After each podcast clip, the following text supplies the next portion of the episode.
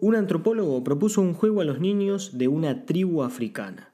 Puso una canasta llena de frutas cerca de un árbol y le dijo a los niños que aquel que llegara primero ganaría todas las frutas. Cuando dio la señal para que corrieran, todos los niños se tomaron de las manos y corrieron. Después se sentaron juntos a disfrutar del premio. Cuando él les preguntó por qué habían corrido así, si uno solo podía llegar a ganar todas las frutas, le respondieron Ubuntu. ¿Cómo uno de nosotros podría estar feliz si todos los demás están tristes? Bueno, hola a todos, hola a todas, ¿cómo están? Pasó mucho tiempo desde la última vez que grabé un episodio para este podcast que se llama Entre líneas. Para los que no me conocen, soy Camilo Torres Colvedino, profesor de filosofía. Y bueno, vivo en la ciudad de La Plata, provincia de Buenos Aires, Argentina, y la idea un poco es poder compartir algunos temas que me resultan interesantes a mí, que me animo a ponerlo en palabras para que si a alguno le sirve, bienvenido sea, y podamos entre todos crecer y acompañarnos. Esta vez, en este episodio, elegí esta palabra, Ubuntu. ¿Por qué motivo? Bueno, en primer lugar porque la vengo escuchando mucho desde el año pasado. En un, eh, sí, en un campamento, en un viaje que tuvimos, viaje virtual por la pandemia, por supuesto, que tuvimos en el Castañeda, colegio en el que trabajo, una de las propuestas era reflexionar sobre esta palabra. Eh, y en estos días me fui eh, de vacaciones con un grupo de amigos y en una de las dinámicas que, propuso Luján, una de las chicas, una de mis amigas, dijo, ¿por qué no contamos qué onda nuestros estados de WhatsApp? Silencio. Bueno, y un amigo mío, Abu Favilla, el que le mando un saludo si es que está escuchando esto, él tiene en su estado de WhatsApp la palabra Ubuntu y explicó eh, por qué motivo, hermoso por supuesto. Y para culminar con esta recorrida histórica de por qué estoy hablando de Ubuntu en este episodio, ayer volvimos a la presencialidad en el colegio, en el Castañeda, donde trabajo acá en La Plata, y uno de los profes tiene tatuado en el brazo, Diego Borrego, tiene tatuado la palabra Ubuntu. Y otro de los profes le preguntó qué onda, qué significaba, y nos pusimos a charlar de esto. Es decir, la palabra Ubuntu viene dando vueltas, me viene persiguiendo, y si esto no fue, como si esto no fuese poco, Llego a casa y también Lucas Pelacini, que lo vamos a estar escuchando dentro de unos minutitos nomás, me manda una publicación, que es la que acabo de leer al principio, de la revista Sudestada, en donde se explica este término de Ubuntu. Así que, por todos lados, si no la habías escuchado esta palabra, ya ponete a googlear porque es apasionante. Apasionante. Vamos a ver de qué se trata un poquito más esto, porque en verdad es una especie de espiritualidad, una forma de vida, una forma de entender a la sociedad, podríamos decir, en algún, en algún sentido que es una interpretación de la política también, ¿no? Una filosofía muy profunda de cómo son los vínculos humanos y de cómo relacionarnos. Por eso algunos atribuyen este descubrimiento a un antropólogo, otros lo atribuyen a un sociólogo, en verdad, a mí me llegó la historia como un misionero franciscano que estaba recorriendo las tribus de África y se encuentra con esto. Pero ahí es donde quiero hacer la primer salvedad. Y digo bien salvedad porque si ya lo planteamos como una cuestión de África, primero que nos queda muy lejos. Después que decimos África como si fuese, no sé, ¿qué? África es un continente enorme y quizás lo único que se nos viene a la cabeza a nosotros es pensar en Sudáfrica o en Egipto y punto, ¿no? Entonces es como que tenemos que puntualizar mucho, tenemos que animarnos a adentrarnos en esta hermosa cultura. Fíjense otra vez estoy cometiendo el mismo error, la cultura africana.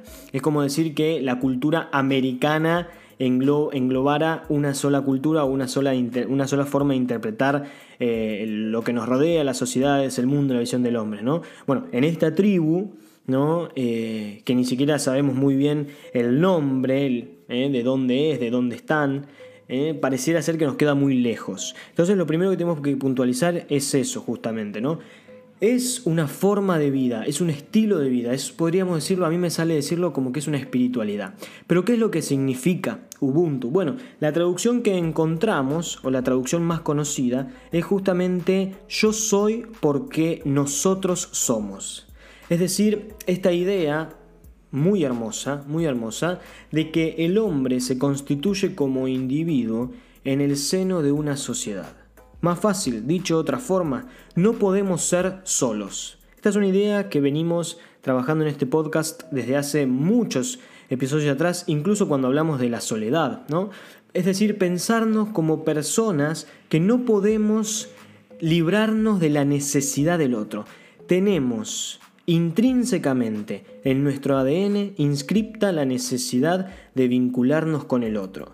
Pero la forma en que nos vinculamos con nosotros puede cambiar en base a cómo entendemos esta necesidad de vincularnos. ¿no? Yo me acuerdo leyendo a algunos autores que se planteaban la pregunta si el hombre es social porque se relaciona con otros hombres o si justamente el hombre por necesidad de relacionarse con otras personas termina siendo social. Y sin lugar a dudas, en mi opinión, esta segunda idea tiene mucho más peso. Nosotros somos sociales porque necesitamos de los demás. Es decir, en nuestra constitución está el hecho de ser sociales por el hecho de vincularnos como algo que nos brota necesario de nuestra identidad como humanos. Ya lo decía Heidegger, no me quiero poner técnico porque no es la idea de este podcast, pero nos definimos en vinculación con los demás, es decir, el contacto con los demás es aquello que nos define. Y a partir de esto hay un montón de películas, un montón de... Sí, de arte hecho al respecto de cómo hacer para cancelar al otro. Hay muchas culturas en donde el castigo social ¿no? por el hecho de haber cometido algún crimen, es justamente ignorar los muertos en vida. Es decir, vos cometiste un crimen, vos te confundiste, vos hiciste algo que era ilegal, y tu condena es que a partir de ese momento dejas de existir. Nadie puede nadie puede dirigirte ni la mirada ni la palabra. Esto nos remonta también hacia hace muchos siglos atrás, en donde por ejemplo los leprosos llevaban un, Sí, un cencerro en el cuello, cual si fuesen un animal, para avisar que se acercaba un leproso y la gente se tomara el palo. ¿no? Entonces dejaste de existir, sos un muerto en vida. Esa es una condena insostenible. Es, creo yo, una de las crueldades más grandes porque te anula como persona. Una persona que no puede vincularse con otra persona deja de ser persona. Nos constituimos como personas por lo que somos en nuestra identidad más profunda, pero también por el vínculo con los demás, cuando los demás nos reconocen.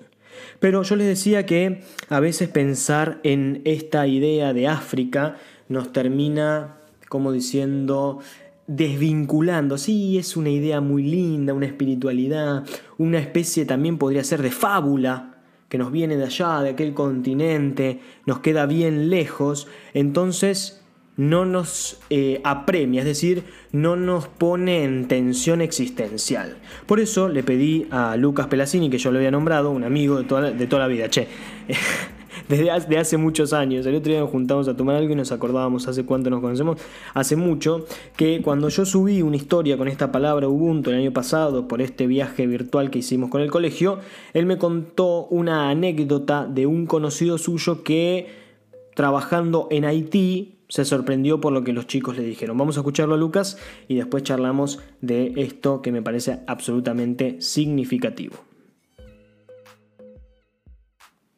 Sabes que yo la, conocí por medio de, una amiga que el padre militar. Y le tocó ir en el 2010 a Haití, viste, cuando fue el terremoto.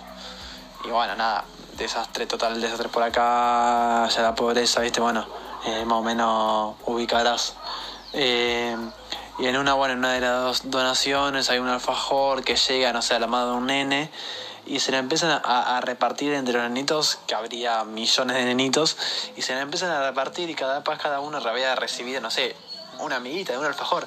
Y todos, a medida que se lo compartían, todos empezaron a editar Ubuntu, Ubuntu, Ubuntu, Ubuntu. Era como así, eh, eh, tipo medio ceremonioso todo, por un alfajor en nene, no sé, de 8 años, en el medio de la pobreza. Bien, ahí estamos entonces, gracias Lucas. Ahí me parece que esto está, eh, me parece que está muy bueno porque lo que nos permite es justamente darnos cuenta de que no es una mera, una mera fábula o una anécdota muy bonita con una propuesta espiritual que te puede gustar o no, sino que hay gente que vive así. Y me parece que Lucas me comentaba en Off the Records que sería una gran propuesta para la sociedad. Después de este tecnicismo del que hablábamos antes de escuchar a Lucas, de si el hombre es, social, por qué motivo, qué sé yo, o también la pregunta que surge, hablando de las etiquetas en algún episodio anterior, también lo decíamos, Franz Saman aportaba una pregunta muy interesante, si el hombre constituye la sociedad o si la sociedad constituye al hombre. Más allá de estas reflexiones más filosóficas, podríamos decir, tenemos que bajarlo a la tierra y pensar nos, en primer lugar pensarme a mí mismo y después pensarnos como sociedad, la influencia que ejercemos sobre el otro. ¿no? Hay un autor que a mí me gusta mucho que dice que los demás son un don y una tarea. No me gustaría que quede la idea dando vuelta en el aire del mercantilismo en los vínculos, es decir, esta relación de te doy y me das porque eso haría de, de los vínculos y de las amistades, incluso de los noviazgos y más de los matrimonios, una relación comercial, un intercambio, un trueque, ¿no? Entonces la gratuidad, esto de, esto de decir no pretendo una devolución por lo que hago, sino que me brota, parece poético, pero quizás es una de las expresiones de amor más profundas, queda como desvirtuada, ¿no? Entonces, sin entrar en estas relaciones mercantilistas, decía, pensar al otro como un don, algo que el universo, Dios, lo que fuere en lo que crees, te regala, te pone en tu camino. Otra amiga mía, María Paz Oviedo, dice que las amistades son caminos que se entrelazan. Esa idea es hermosa. Es decir, cada uno va por su camino, pero de golpe estos caminos se entrelazan y empezamos a caminar juntos. Bueno, llegó esta persona, está al lado tuyo, está con vos, es un hermoso regalo que tenés, que te viene, ¿no? Para disfrutarlo, para sacar provecho, para reír, para alegrarse, para llorar juntos, ¿no? Entonces, me parece que esa idea no hay que perderla, pero como así tampoco perder la idea de la responsabilidad de la tarea. ¿Qué estoy generando en el otro? ¿Cómo acompaño? ¿Cómo estoy? ¿Qué genero?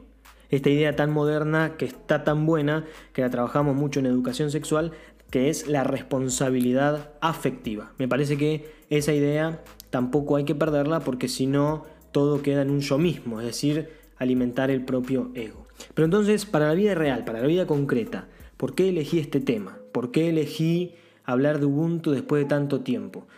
Porque me parece que nos pone de verdad, como decía antes, en, una, en un compromiso, en una tensión existencial. Es decir, que nos tenemos que posicionar. Yo soy porque nosotros somos. Si el otro está mal, puedo ser indiferente. Si el otro guarda silencio, calla cosas, puedo ser indiferente de esa angustia no simbolizada, no expresada. Si el otro desborda de gozo, desborda de alegría, desborda de emoción, ¿con quién lo va a compartir?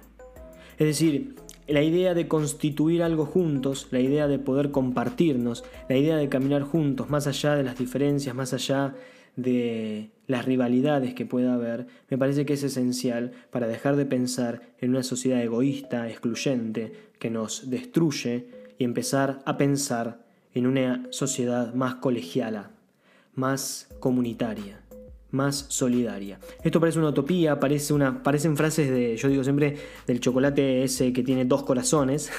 Viste que te ven las frasecitas medias pedorras que son dulces pero que después te empalagan. Bueno, pero en lo concreto y en lo cotidiano, ¿cómo lo podemos hacer? ¿no? Hay un autor, Michael Moore, que me fascina y él dice que tenemos que empezar a pensar el pecado como la exaltación del yo excluyente.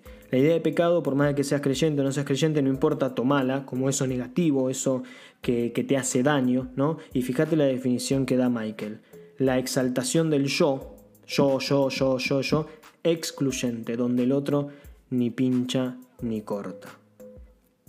Un montón de cosas me quedan por compartir, por comentar, pero no sé, la verdad es que me parece que por hoy es suficiente, me voy lleno de preguntas, espero que ustedes también estén llenos de preguntas como yo, acuérdense, Ubuntu, yo soy porque nosotros somos. Cualquier pregunta, duda, queja o sugerencia, puedes escribirme, CamTorrec es mi Instagram, también mi Twitter. Y si te gustó, si te sirvió, si te ayudó a pensar, bueno, dale compartir para que otro le pueda llegar a ser bien. Nos vemos, gracias, hasta la próxima. Chau.